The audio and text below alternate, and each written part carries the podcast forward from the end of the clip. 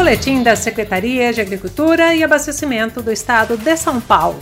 O tema de hoje: prazo final para comprovar as vacinações dos bovídeos. O produtor rural do estado de São Paulo tem até o dia 7 de dezembro para declarar as vacinações dos bovídeos contra a febre aftosa e a brucelose. A segunda etapa da campanha de vacinação contra a febre aftosa de 2020 foi realizada no mês de novembro, com a vacinação de bovinos e bubalinos de 0 a 24 meses de idade.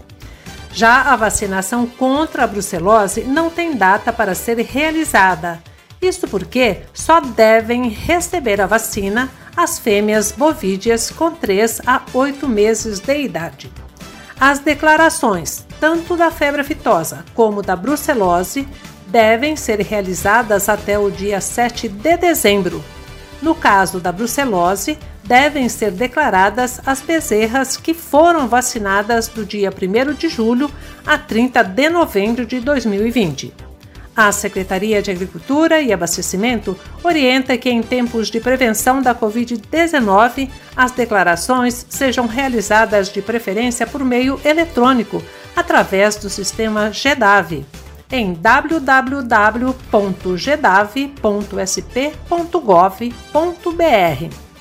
Além dos bovídeos vacinados, declare também os demais animais do rebanho, como os equídeos, incluindo os equinos, assininos e moares, os suídeos, que são os suínos, javalis e javaporcos, os ovinos e as aves, de granjas de aves domésticas e de criatórios de avestruzes.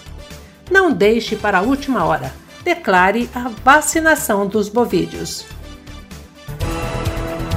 Este foi o boletim da Secretaria de Agricultura e Abastecimento do Estado de São Paulo.